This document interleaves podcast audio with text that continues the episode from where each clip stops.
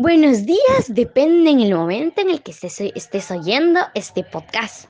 Mi nombre es Guadalupe y hoy les vengo a dar a conocer la tradición peruana titulada La Justicia de Bolívar, hecha por Ricardo Palma.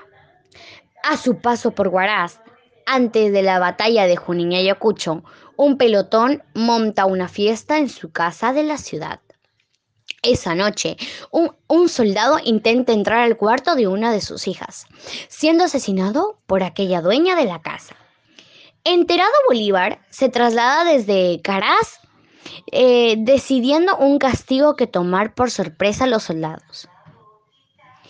Eh, digna del gran Bolívar, esta orden general, solo con ella podía conservar su prestigio de causa de la independencia. Y retemplarse la disciplina militar. Sucre, Córdoba, Lara y otros jefes de Colombia se empeñaron con Bolívar para que derogase el artículo en el que se degradaba el batallón Vargas. Por culpa de, un, de uno de sus oficiales, el Libertador, se mantuvo inflexible durante tres días, al cabo de los cuales creyó político ceder.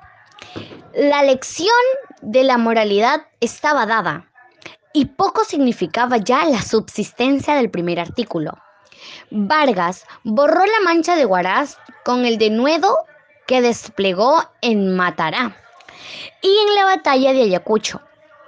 Después de, sepultado el capitán colombiano, dirigiéndose Bolívar a la casa de la señora Munar y, y le dijo, Saludo a la digna patrona con todo el respeto que merece la mujer que en su cima debilidad supo hallar fuerzas para salvar su honra y la honra de los suyos.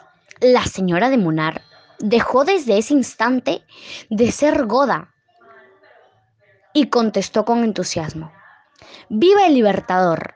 ¡Viva la patria! Esto es la tradición de Ricardo Palma, la justicia de Bolívar.